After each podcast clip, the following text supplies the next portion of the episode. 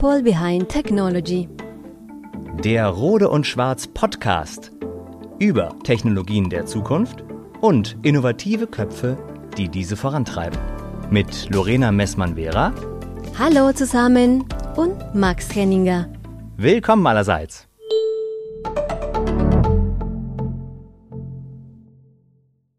Er sieht aus wie ein futuristischer Kronleuchter. In ihm herrscht eine absolute Kälte von fast null Kelvin. Kein Licht, keine Luft dürfen hineindringen. Und für einen Prozess, für den ein normaler Computer Jahre bräuchte, braucht er weniger als eine Sekunde. Nein, ich spreche nicht über unseren heutigen Gast, auch wenn er genauso beeindruckende Stories zu erzählen hat, sondern ich spreche von Europas ersten kommerziellen Quantencomputer. Egal ob Technologieexperte oder Laie, wer in die Welt der Quantentechnologie hineinblickt, ja, der kann sich kaum der Faszination entziehen, die solche Beschreibungen auslösen. Man hat das Gefühl, Science Fiction ist in unserer Welt angekommen, doch was passiert eigentlich hinter den Kulissen der Technologiekonzerne? Wie spielen hier Faszination und neue Marktchancen durch Quantencomputing zusammen? Und vor allem, welche Menschen arbeiten daran? Sind diese Menschen genauso fasziniert, ob solcher Techniken oder rein nüchtern und sachlich? Ja, diese Fragen wollen wir heute beantworten und wollen Ihnen nachgehen. Heute für euch haben wir einen ganz besonderen Gast eingeladen. Christian Dille, der Mensch hinter den Kulissen, der Rot und Schwarz die Quantenwelt näher gebracht hat. Christian, herzlich willkommen. Danke für die Einladung. Wir freuen uns. Schön, dass du bei uns bist. Christian, wir reden das ganze Gespräch heute über irrsinnig viele, über Quantensprünge in jeder Hinsicht. Ne? Aber es gibt ja auch persönliche Quantensprünge und deswegen gleich mal für dich die allererste Frage. Was waren für dich so in der letzten Zeit aus deiner privaten, persönlichen Erfahrung heraus für dich so ein richtiger Quantensprung, wo du danach so richtig stolz warst, dass der jetzt überwunden war? Beruflich würde ich sagen, tatsächlich, dass wir es geschafft haben, Zürich Instruments in die Familie zu holen. In die Rote und Schwarz Familie. Mhm. Das hat gedauert. Es war nicht so einfach, jeden zu überzeugen, aber ich denke, dass es absolut die richtige Entscheidung war. Das glaube ich dir. Und das äh, beschäftigt dich wahrscheinlich jetzt bis heute in deinem Alltag ordentlich, oder? Ja, ich würde sagen, mittlerweile ist das Thema fast ein Fulltime-Job für mich. Ich bin eigentlich äh, für etwas anderes eingestellt worden. Aber ähm, es ist auch nicht so weit von dem entfernt, äh, was ich eigentlich äh, tun soll in, in meiner täglichen Arbeit. Und es macht vor allem sehr viel Spaß. Wie viele Jahre denkst du nach der Meinung nach, dass braucht diese Technologie, um unsere Alltag komplett auf den Kopf zu stellen? So wie die Flugzeuge vor, 100, vor in den letzten 100 Jahren für uns gemacht haben. Das ist eine sehr komplexe Frage, um ehrlich zu sein. Vielleicht erstmal müsste man etwas ausholen. Also Quantentechnologie ist ja nicht nur Quantum Computing sondern es gibt halt diese großen Säulen, wie zum Beispiel äh, Quantum Sensorik, es gibt die Quantum Communication Säule, es gibt Quantum Computing und Simulation und auch äh, mittlerweile Quantum Imaging. Und jetzt muss man schauen, wo bewegt man sich. Im Bereich Quantum Computing, da möchte ich gleich so ein paar Illusionen nehmen, bis das ein Level erreicht hat, wo wir sagen können, oh, das wird unser tägliches Leben mindestens indirekt beeinflussen. Also da werden noch Jahrzehnte ins Land gehen, bin ich mir ziemlich sicher. Da steht man ganz am Anfang. Ich vergleiche das immer ganz gerne mit äh, dem Prozess, wie der Transistor sich entwickelt hat. Wenn man sich heute Bilder anschaut von dem allerersten Transistor, der äh, in, in der ersten Hälfte des letzten Jahrhunderts äh, entwickelt wurde, dann stellt man sehr schnell fest, wie unglaublich groß und, und ja, schon fast stümperhaft der äh, gebaut wurde. Natürlich war das für, damalige, für die damalige Zeit eine große Leistung, aber es hat eben bis heute gedauert, dass wir Transistoren im, ja, in milliardenfacher Anzahl quasi in unserer Hosentasche haben. Im Mobiltelefon zum Beispiel. Als Prozessoren und so weiter. Und ich denke, dass wir im Bereich Quantum Computing da eigentlich so vor 80 Jahren sind. Also wir stehen ganz am Anfang und äh, was in den nächsten Jahrzehnten passiert, das weiß keiner. Also das ist wirklich äh, noch alles sehr nebulös. Tatsache ist, dass sich das Gebiet sehr schnell entwickelt und man auch sehr viele Fortschritte sieht und äh, auch wenn, ich meine, dadurch, dass man sieht, dass große Firmen wie IBM, Google, Intel und so weiter in diesem Bereich Milliarden investieren, kann man sich auch sicher sein, da steckt doch ein bisschen mehr dahinter als nur reine Wissenschaft. Ja was ja genau eigentlich dein Feld ist, solche Abschätzungen treffen zu können. Und deswegen war diese Frage auch quasi, deswegen freuen wir uns, einen Experten hier zu haben für Zukunftsthemen und der genauso in die äh, Zukunft schauen kann, dessen Job es ist, genau solche Überlegungen anzustellen.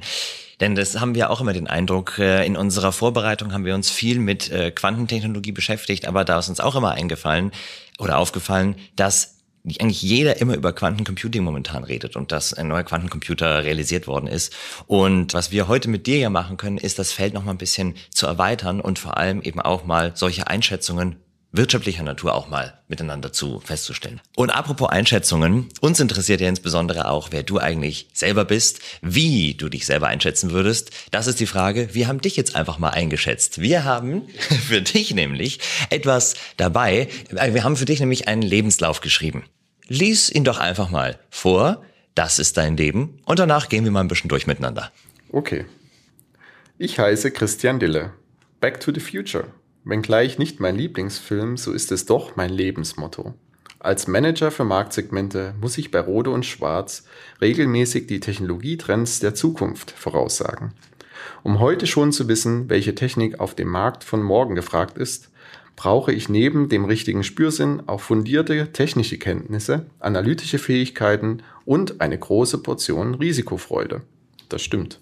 Dabei kann ich auf mein Studium der Physik an der Universität Jena aufbauen, indem ich in die zukunftsweisende Welt der Photonik eintauchte. In meiner Zeit als Forschungsassistent in Toronto liebte ich insbesondere die interkulturellen Kontakte zu Menschen aus der ganzen Welt. Und so tauschte ich Wirtschaft gegen Wissenschaft und machte fortan als Sales Manager der Kommunikation mit Menschen zu meinem Hauptjob. Nach fast zehn Jahren in der Branche des Lichts war dann die Zeit reif für einen Quantensprung. Einer meiner größten Erfolge war es, die Quantentechnologie zu Rode und Schwarz zu bringen. Ein Projekt, das mir stark am Herzen liegt und im Juli 2021 seinen vorläufigen Höhepunkt in der Übernahme von Zürich Instruments durch Rode und Schwarz fand. Gemeinsam mit meinen Kolleginnen und Kollegen entwerfe ich die Zukunft und habe damit meine große Leidenschaft gefunden. Na, findest du dich wieder da drin? Ja, schon. Also zum, zum größten Teil muss ich sagen, ja. Lass mal einzeln reingehen da drin. Lass mal die einzelnen Felder ein bisschen aufräumen. Back to the future. Dein Job ist letztendlich Zukunft vorherzusagen. Mhm. Du bist Segmentmanager Research Universities, das ist dein Jobtitel. Es ist äh, nicht selbstverständlich erklärt. Wie machst du das mit deinen Kindern? Wie sagst du deinen Kindern, was du hier bei uns in Rot und Schwarz machst? Das, äh, sie fragen ab und zu, was ich mache, das stimmt. Im Grunde erkläre ich den Kindern das so, dass ich sage, schaut's, ich gehe zu den Kunden in diesem Bereich rede mit dem, was die forschen, an was die, was die Neues erfinden und so weiter. Und dann überlege ich mir, ist das etwas, was für Rode und Schwarz vielleicht interessant sein könnte? Dazu musst du aber natürlich auch einerseits inhaltlich reingehen können, oder? Also erstmal das Verständnis aufbringen, was ist das für eine Erfindung? Mitten reingehen in die Technologie und dann aber auch noch weitermachen und prognostizieren können, ob das mal relevant wird in der Zukunft, oder? Ja, also da hilft natürlich das Studium der Physik äh, sehr. Weil uns haben die Professoren früher immer gesagt, äh, wenn ihr fertig seid, seid ihr so eine eierlegende Wollmilchsau. Mhm. Ihr könnt im Prinzip euch in alles einarbeiten, aber ihr könnt erstmal nichts so richtig. Ja. Und ich glaube aber auch, dass das ein Riesenvorteil ist. Und das hat mir auch in meiner vorhergehenden Position sehr geholfen. Und gerade bei Universitäten hilft das äh, dahingehend sehr, dass man sich sehr stark in die Breite entwickeln kann, ohne zu tief zu gehen. Das heißt, man ist in der Lage, sehr schnell zu erkennen, ah, das ist ein neuer Trend, ein neuer Forschungstrend, ohne das genau verstehen zu müssen.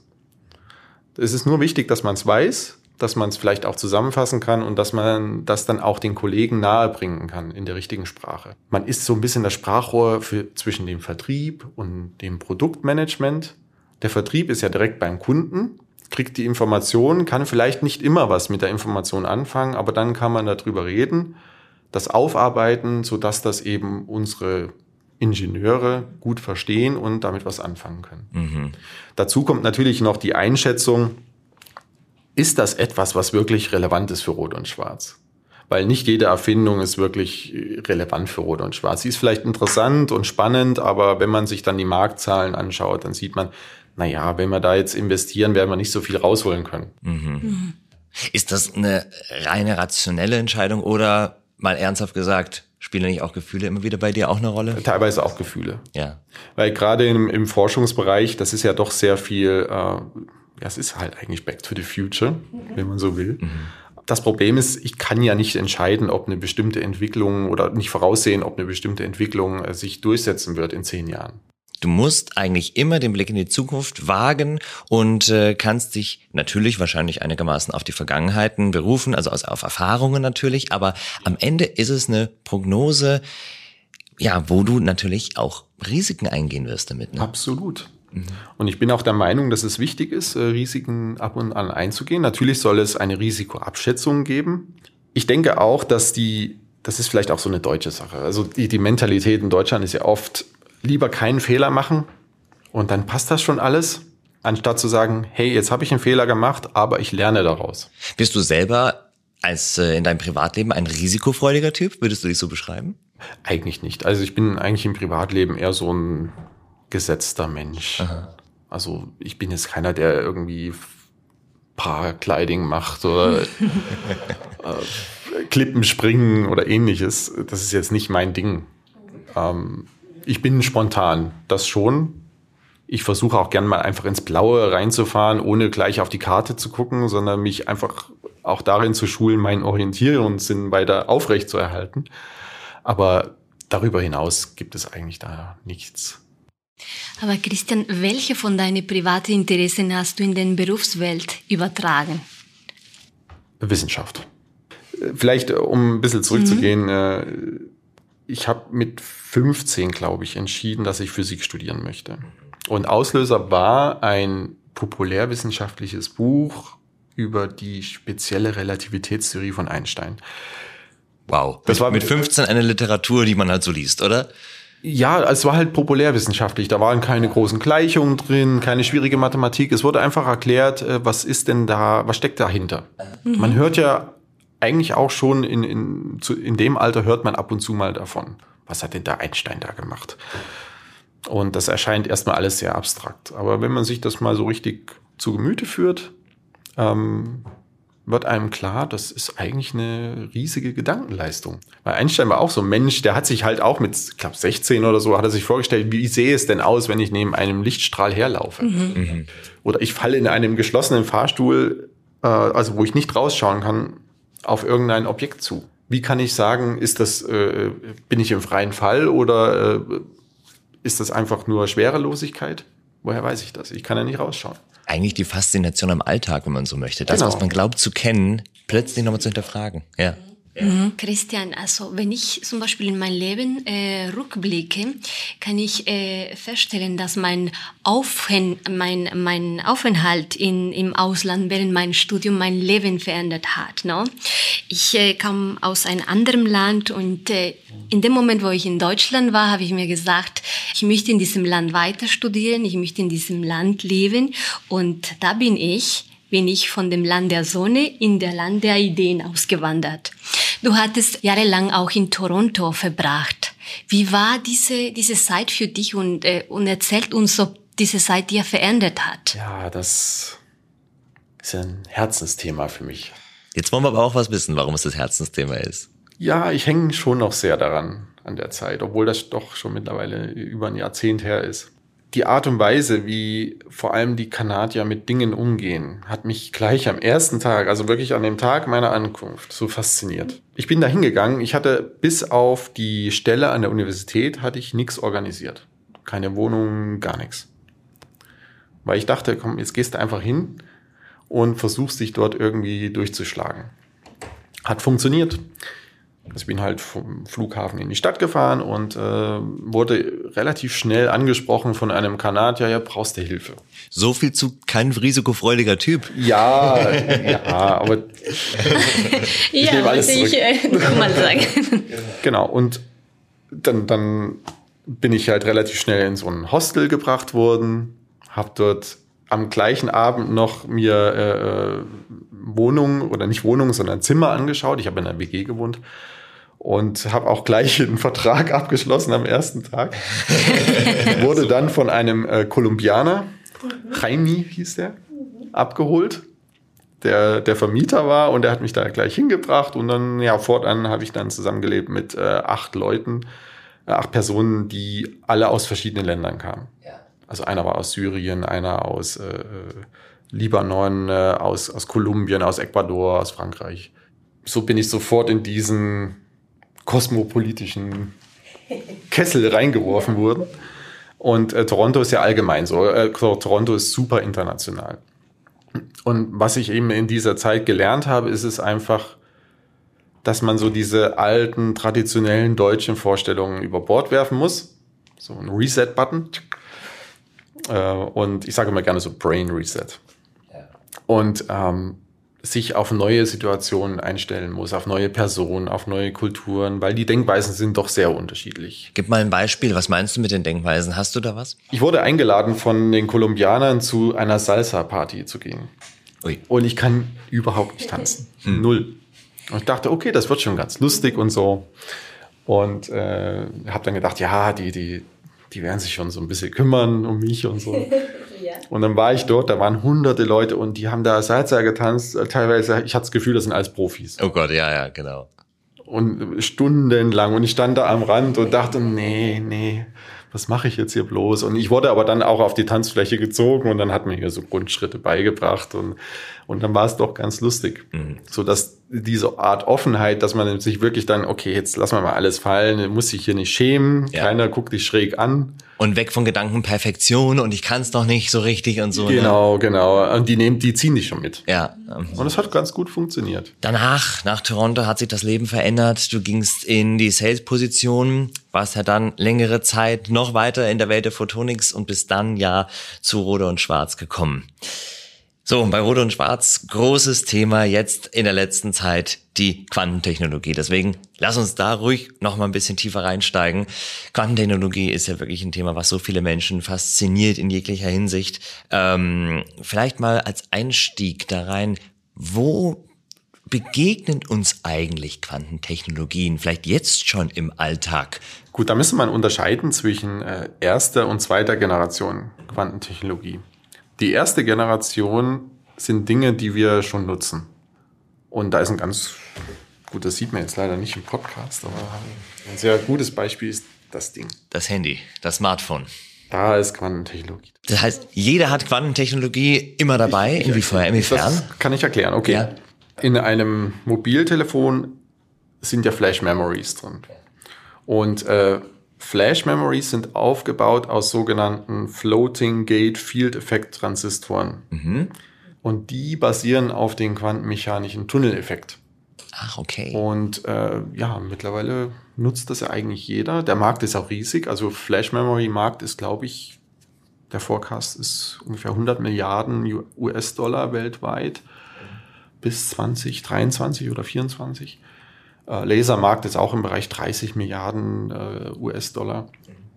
Also es sind wirklich keine kleinen Märkte. Mhm. Und es sind Quantentechnologie-Märkte, wenn man es so sieht. Man hat sich sozusagen Effekte aus der, aus der Quantentechnologie oder aus, aus der Quantenwelt hat man sich zunutze gemacht, schon längst. Genau. Und viele Technik basiert darauf. Genau. Man kann ganz gut Generation 1 und 2 unterscheiden, indem man sagt, die Generation 1 Anwendungen, die nutzen einfach nur quantenmechanische Effekte aus. Die sind halt da, die sind beschrieben, die nutzt man aus. In der Generation 2, wozu eben auch dieses Quantum Computing, Quantum Sensing ja. und so weiter gehört, okay. ist man in der Lage, aktiv solche Zustände zu generieren und zu designen, so wie wir sie haben wollen. Mhm. Das ist der große Unterschied. Und äh, das ist in den letzten, ich denke mal, 15, 20 Jahren so stark gewachsen und auch hat sich so schnell entwickelt, dass man mittlerweile vor allem im Sensing-Bereich, Sensing-Bereich ist übrigens ein Bereich, der viel näher an der Industrialisierung ist als Computing. Ah, okay. Also wirklich viel näher. Mhm. Ja, also Firmen wie Bosch zum Beispiel, die, die planen wirklich innerhalb der nächsten Jahre da Produkte auf den Markt zu werfen, also Chips. Mhm. Und ähm, ja, wie gesagt, der, der, diese, diese, dieser Bereich hat sich so schnell entwickelt in der letzten Zeit, ähm, dass man sagen kann, das ist eigentlich nicht mehr aufzuhalten. Ja. Es ist also tatsächlich eine regelrechte evolutionäre Errungenschaft, die nun in Gang gesetzt ist und die die Welt definitiv verändern wird. Ja, mhm.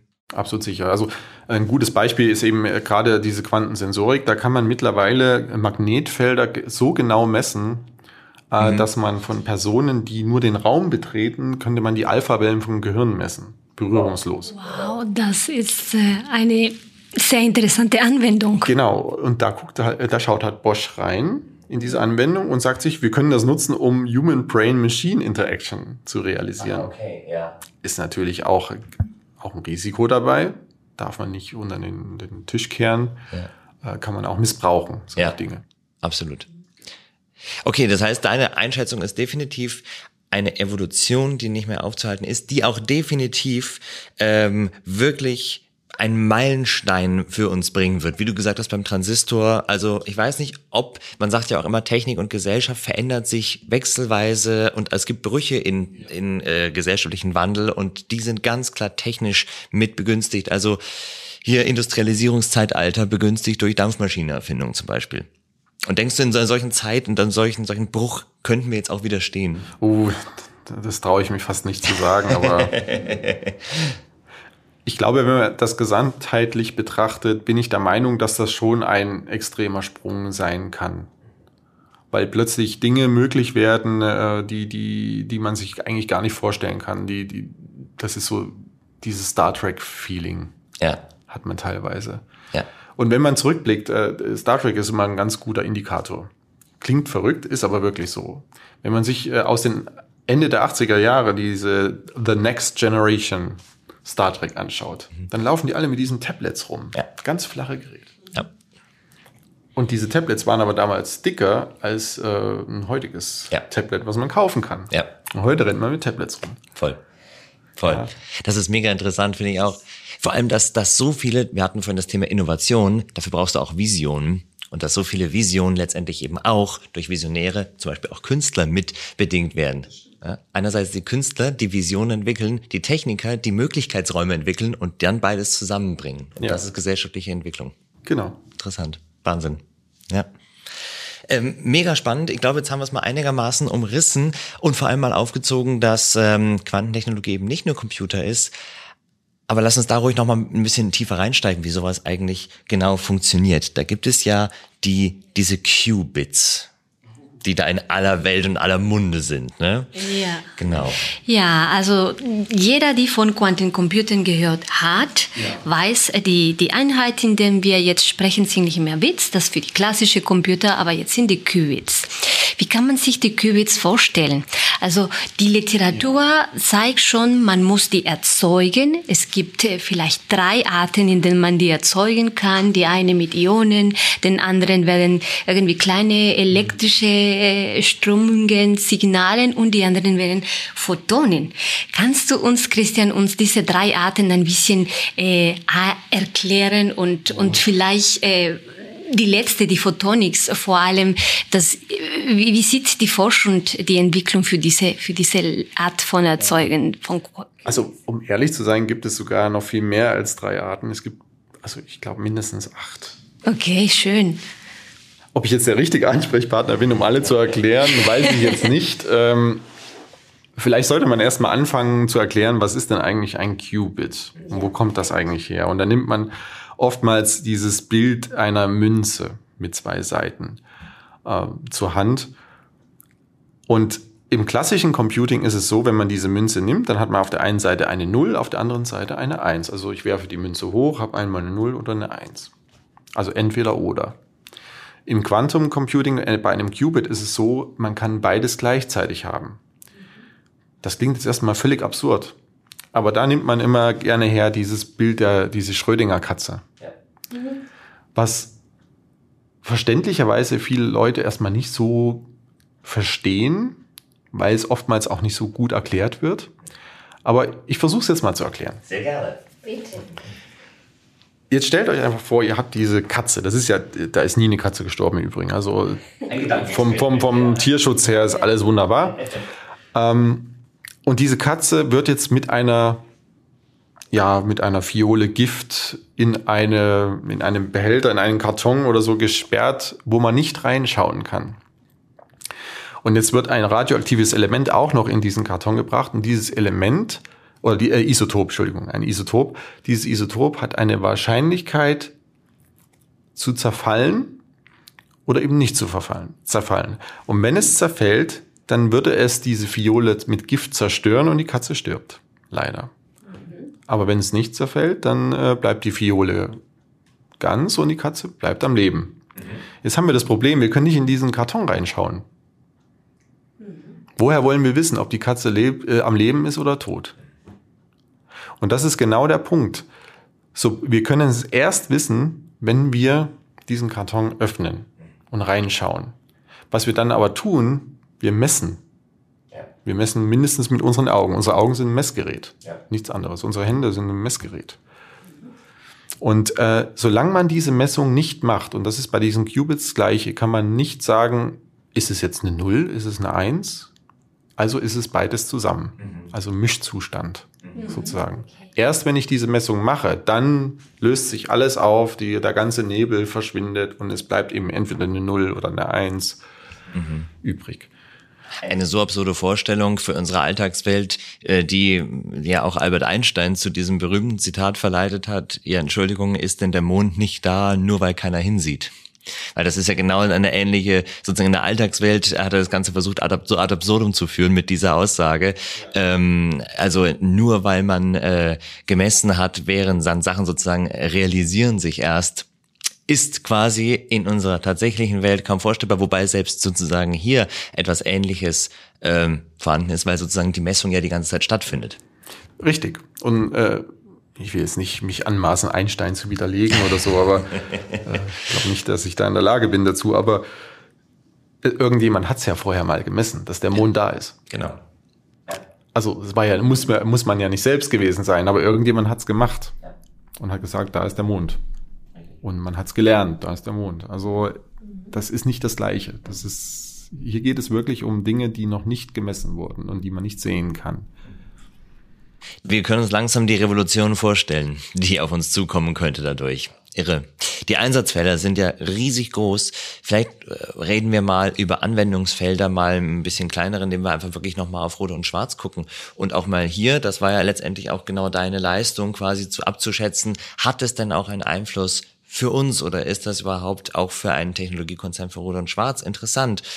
Und da gibt's ja so ein paar Anwendungsfelder, die man, glaube ich, aufmachen kann, die äh, das Spannende an äh, der Quantentechnologie sind. Also abhörsichere Quantenkommunikation oder auch Sensorik oder auch Quantenradarsysteme. Kannst du in diesem Beispiel nochmal erklären, inwiefern sie auch in diesen Feldern neue Potenziale ergeben? Ja, vielleicht ähm, am, anhand des Beispiels äh, Kommunikation. Äh, wir haben ja mit der Cybersecurity wirklich äh, die Technologie in der Hand, um zum Beispiel klassische Verschlüsselung zu machen. Und jetzt kommt on top eben diese Idee der, der Quantum Key Distribution, QKD sagt man immer. Also diese Quantenverschlüsselung, quasi dieses abhörsichere, äh, diese abhörsichere Kommunikationsstrecke. Und das ist natürlich ein großes Thema für speziell äh, äh, Regierungseinrichtungen, für Militär, aber mittlerweile auch dann schon für Firmen und äh, große Provider wie zum Beispiel äh, die Deutsche Telekom oder Telefonica oder andere Telefonprovider, die haben natürlich großes Interesse daran, auch ihre Netze entsprechend zu sichern. Und jetzt ist natürlich für uns die Möglichkeit da, hey, wir haben das klassische System, und wenn wir jetzt noch das Quantensystem oben draufsetzen, was übrigens auch viel näher an der industriellen Realisierung ist als ein Computer, ähm, wären wir ein vollumfänglicher Anbieter für so etwas. Wir könnten also wirklich beide Methoden anbieten. Und da gibt es auf der Welt, glaube ich, keine Konkurrenz. Ich bin mir nicht ganz sicher, äh, aber mindestens in Europa gibt es keine Konkurrenz. Also wir hätten äh, völlig freie Hand, da Komplettsysteme anzubieten. Wir sind dabei, den Markt abzuschätzen.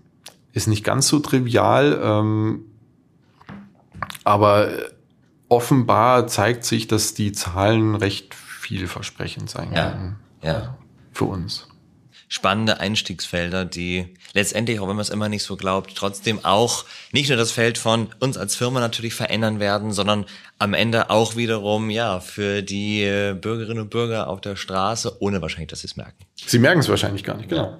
Genau. Christian, also wir haben von verschiedenen, sagen wir auch, Anwendungsfelder und äh, die, die differenzieren uns zwischen die Quantentechnologien. Aber wie können wir uns äh, ein bisschen mehr vorstellen, wie die Quanteninformation Processing passiert? Zürich Instrument zum Beispiel auch anbieten diese Quantencomputer-Controller-System. Und ungefähr, wie können wir uns so in einer Architektur ganz vereinfachte Plan äh, vorstellen? Hier sind die Qubits, da wird die Information prozessiert, das ist das Interface, das irgendwie in ein äh, GUI uns äh, die Daten liefert.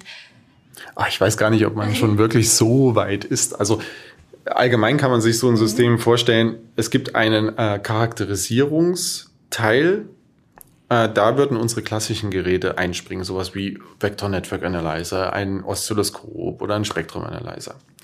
Und dann gibt es den äh, Mess- und Kontrollteil. Da würden halt die, die RF-Quellen reinfallen, ja, unsere Signalgeneratoren.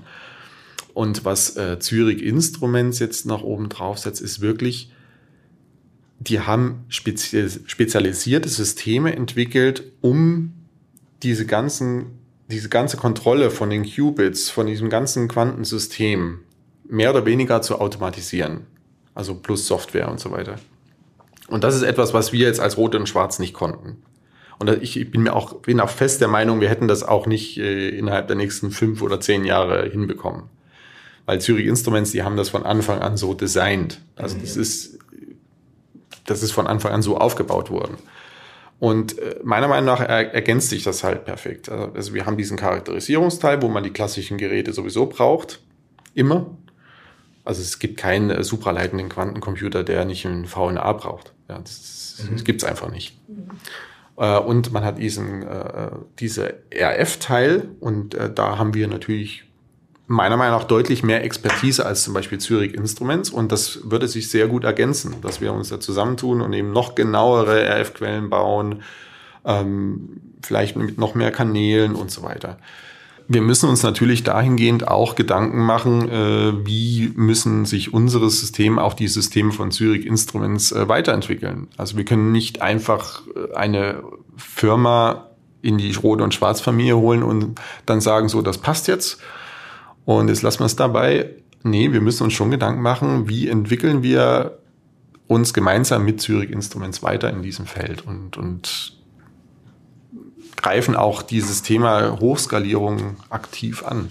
Und da gibt es Ansätze, dass man zum Beispiel auch RF-Quellen direkt auf, den, auf einen, in einen Chip integriert und das Ganze in, in das Kryostat bringt. So, und das ist natürlich auch eine gewisse Gefahr, ich denke, wir können das lösen, wenn wir das richtig angehen. Es gibt in Deutschland viele Institute, die sowas können. Mit denen müssen wir zusammenarbeiten und uns da auch weiterentwickeln. Also stehen bleiben ist bei sowas eh immer eine schlechte Idee. Ja, genau. Also es ist, ist egal, wie langsam hm, die Schritte vorgeht, wichtig, nicht stehen bleiben. nicht stehen bleiben ist das Grundsatzmotto von uns allen und auch von dir. Und da haben wir jetzt wahnsinnig viel von dir dazu erfahren, wie du auch nie stehen geblieben bist und insbesondere in deinem Job, den wir ja immer so gern umschreiben mit, du entwickelst die Zukunft mit und hast Zukunftsvisionen, ist stehen bleiben sowieso nicht aktiv und nicht aktuell. Nochmal einmal zurück zum Anfang, um den Bogen zu spannen ja, du entwickelst mit die Zukunft. Nochmal Visionär, Visionär sein und Visionen entwickeln. Wenn du ein Science-Fiction-Buch schreiben könntest, wie würde deine Welt in 100 Jahren darin aussehen? Was käme in deinem Science-Fiction-Buch vor? Ich habe eine ähnliche Denkweise wie Elon Musk, was das angeht.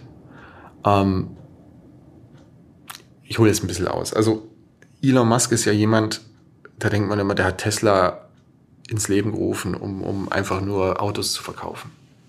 Aber wenn man, wenn er interviewt wird, sagt er immer, nö, darum geht's mir nicht. Mir ist das Geld völlig egal. Ich habe Tesla entwickelt, um die Batterie, Batterietechnik voranzubringen, um das zu nutzen für meine Firma SpaceX, damit äh, die Raketen irgendwann eben einfach zum Mars fliegen und dort bleiben. Mit Menschen natürlich. Also in 100 Jahren sehe ich uns dort zum Beispiel. Also ich sehe uns wirklich, dass wir da mehr als nur einen Außenposten haben.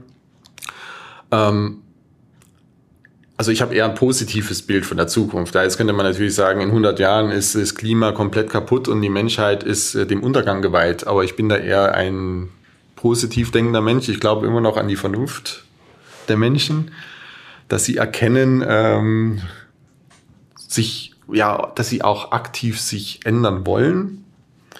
Äh, das passiert teilweise, passiert leider nicht überall, aber äh, es gibt schon die Ansätze immerhin.